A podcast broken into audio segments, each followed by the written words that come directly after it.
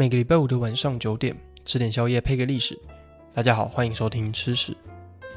吃史从第一集到现在呢，讲了蛮多影响历史的食物，或者是因为某个历史事件而被影响的食物。如果有一个影响历史食物的排行榜的话呢，我相信糖一定会在前三名。糖在历史上非常重要的地位，也影响了欧洲的饮食文化。那根据目前的研究，糖最早是来自于印度，后来由伊斯兰国家带进了欧洲里面。可是只有在伊斯兰统治的地方生产，大概就是现在希腊、罗马南边，还有一小部分的西班牙。糖一直没有机会进入欧洲大陆的内部，直到十字军东征之后呢，糖就像海啸一样淹没了整个欧洲大陆。到底是怎么回事呢？先让我们回到十一世纪的欧洲吧。自从伊斯兰教在阿拉伯地区兴起之后，他们就不断的向外扩张，最远曾经到伊比利半岛的南边，就是现在西班牙南部靠近地中海的地方。在十一世纪初期的时候，有一个强大的伊斯兰国家在伊朗附近崛起，他们就是塞尔柱土耳其帝国。在正式进入十字军东征的故事之前呢，我们先来聊一下当时的宗教情况。一零五四年的时候，基督教因为一些原因分裂成两个教派，分别是以罗马为首的罗马天主教，还有以拜占庭帝国为首的希腊正教。诶，那基督教跑哪里去了？基督教在分裂成天主教还有希腊正教之后呢，就暂时消失了。直到十六世纪的宗教改革，宗教改革简单来说呢，就是当时的信徒对于罗马天主教进行一系列的改革。那因为理念的不一样，所以就分成了基督新教还有天主教。而我们现在常听到的基督教呢，狭义的来说就是指基督新教。所以正确来说，十字军东征呢是罗马天主教还有希腊正教对伊斯兰教所发起的一连串战争。但为了故事的流畅度以及我避免出现太多的名词。我们就先用基督教对抗伊斯兰教去说故事好了。塞尔柱土耳其帝国在最强盛的时候呢，曾经占领今天的伊朗、阿富汗、土耳其、叙利亚、以色列，还有也门。那耶路撒冷也在土耳其帝国的领土范围以内。耶路撒冷被基督徒认为是一座圣城，许多信奉耶稣基督的人都会来这座圣城朝拜。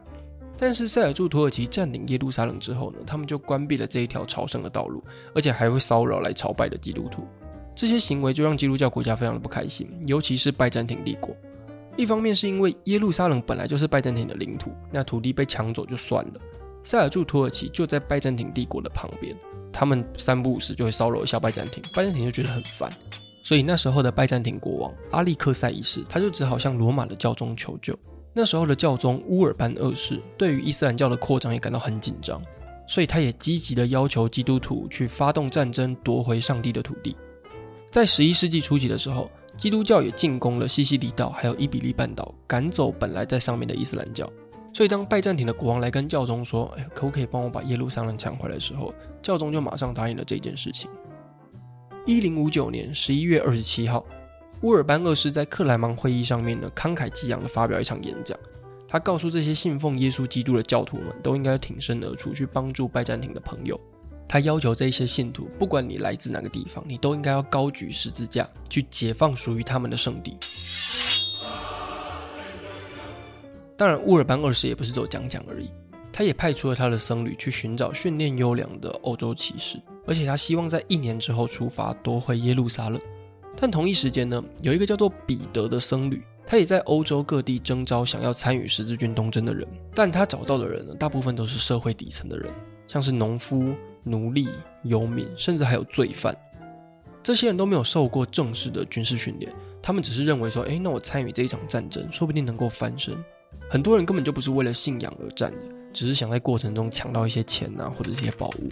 这些人在历史上就被叫做平民十字军。这群大约四万人的平民十字军呢，是第一批前往耶路撒冷的十字军。这群没钱又肚子饿的人民呢，沿路放火抢劫，不管对方到底是自己人还是敌人，他看到就抢。所以当他们抵达拜占庭的首都君士坦丁堡的时候，拜占庭国王阿历克塞是看到就整个傻眼，他完全不知道这些装备破烂的人到底是哪一个单位派来的。到最后，阿历克塞也是搞清楚他们是十字军的时候，他就。K，所以他就给了他们一些资源，并且让他们继续前往耶路撒冷。过程中呢，就遇到了塞尔柱土耳其人，这群没有受过军事训练又军纪涣散的平民十字军，当然被打得乱七八糟的。不用多久呢，就全军覆灭。时间来到一零九六年，乌尔班二世亲自号召的正规十字军呢，终于出发前往耶路撒冷，并且在一零九九年的时候成功占领耶路撒冷，建立了耶路撒冷王国，还有三个附庸国。那在这十字军东征的两百年期间呢，建立的王国就被叫做十字军王国。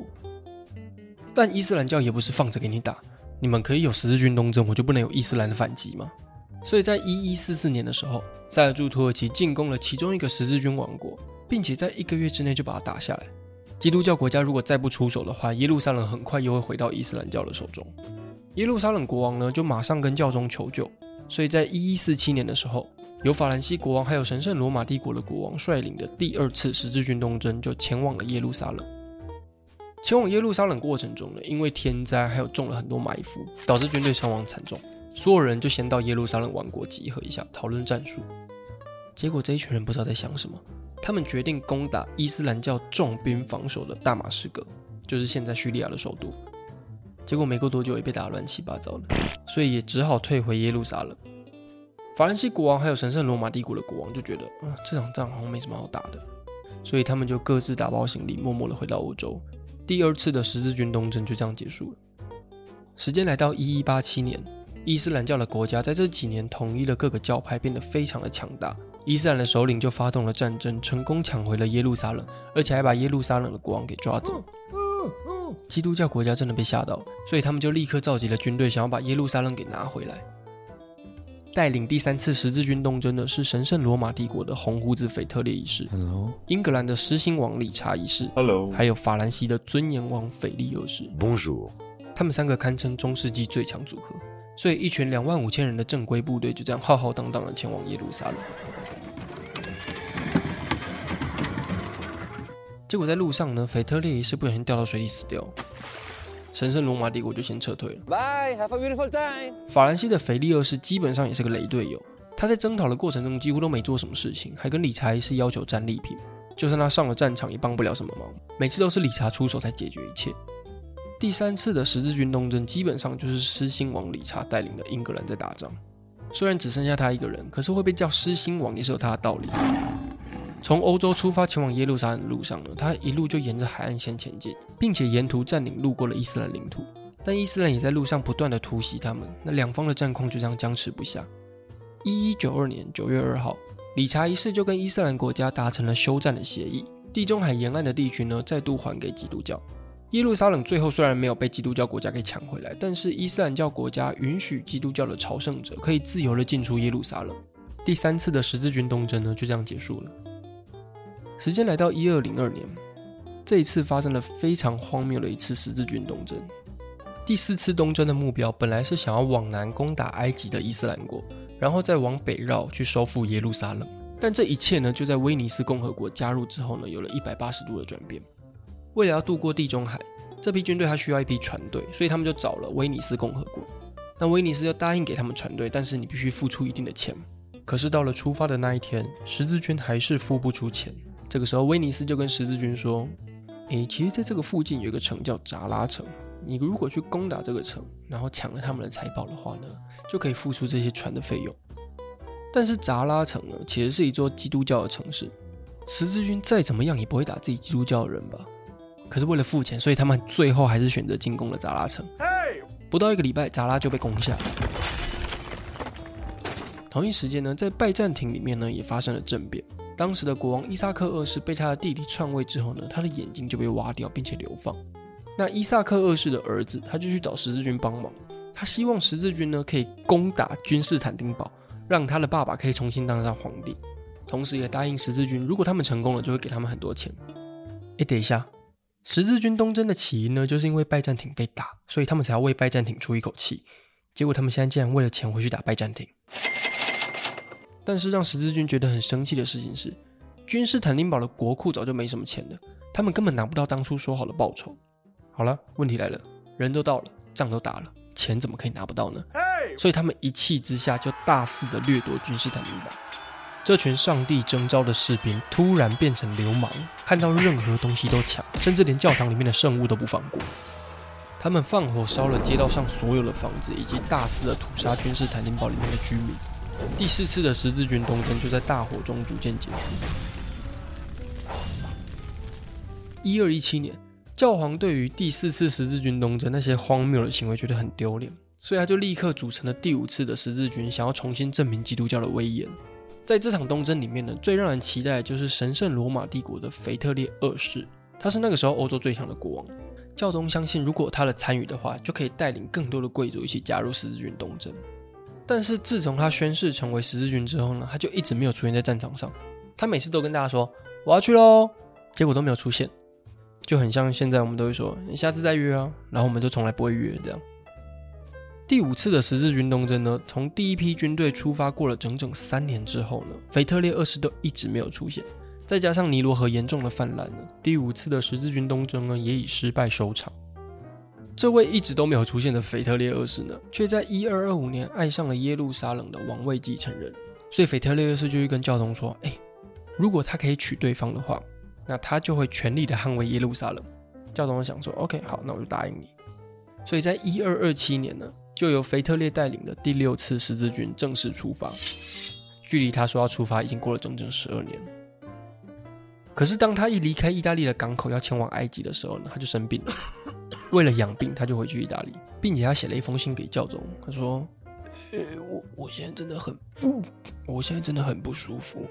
等我病好了，我就会去跟军队会合。”很像小时候不想上课装病打电话给老师请假的样子，但他是真的生病了。教宗对于他一直拖延的态度就很不爽，所以他就对腓特烈二世处以破门律，将他赶出基督教。腓特烈也觉得那没差，反正我最后只要拿回耶路撒冷就好。等病养好了之后呢，腓特烈二世就继续前往耶路撒冷。腓特烈这个名号，其实在伊斯兰国家里面呢，是一个非常响亮的名字。伊斯兰国家就曾经在几年前呢，拜托腓特烈去攻打大马士革，条件就是把耶路撒冷双手奉还给他。可是那个时候，腓特烈对耶路撒冷没什么兴趣，所以就没做。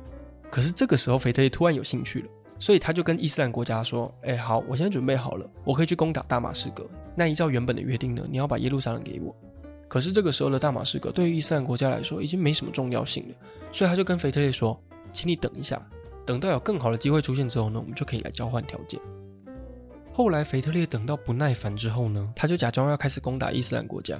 伊斯兰吓到之后呢，马上就跟腓特烈签订了协议，双方同意休战十年，并且直接归还耶路撒冷。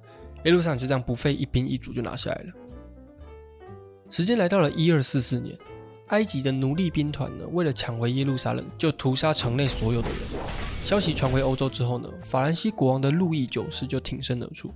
他是个非常虔诚的基督徒，所以他听到圣地被侵犯，就马上前往应战。可是他们也遇到第五次十字军东征一样的问题。就是尼罗河在这个时候又再次的严重泛滥，虽然这是他们成功脱离了危险，可是就马上中了伊斯兰军队的埋伏。路易九世撑了三个月之后就投降了。第七次的十字军东征呢也宣告失败。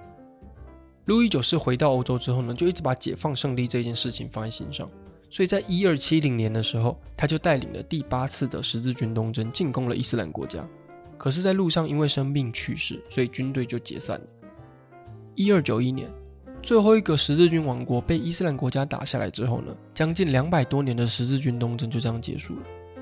在这两百多年间呢，大家都为了不同的理由参战，甚至还出现自己人打自己人这种荒谬的行为。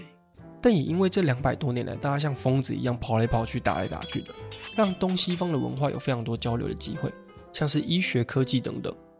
我们今天的主角糖呢，就是其中一项重要的物品。糖进到了欧洲内陆之后，影响了欧洲人的饮食文化。比如说，巧克力一开始其实在欧洲是没什么人吃的，直到有人把糖加到了巧克力里面之后呢，才变得受欢迎。欧洲人也曾经为了糖而发动战争，像是拿破仑统治期间呢，有许多的战争都是因为争夺糖而发起的。荷兰也有一部分的原因呢，是为了糖而来到了亚洲建立殖民地。葡萄牙人更是为了糖建立了大西洋奴隶贸易制度。糖一直到现在呢，都影响我们的生活。至少我不敢想象，如果我现在没有巧克力吃的话，会变什么样子了。好了，以上就是糖的小故事。如果你喜欢吃屎的话，欢迎追踪吃屎的 IG，我们在上面有放各个播放器的平台连接，也欢迎你们在 IG 底下留言分享心得。那我们就下次见喽，拜了。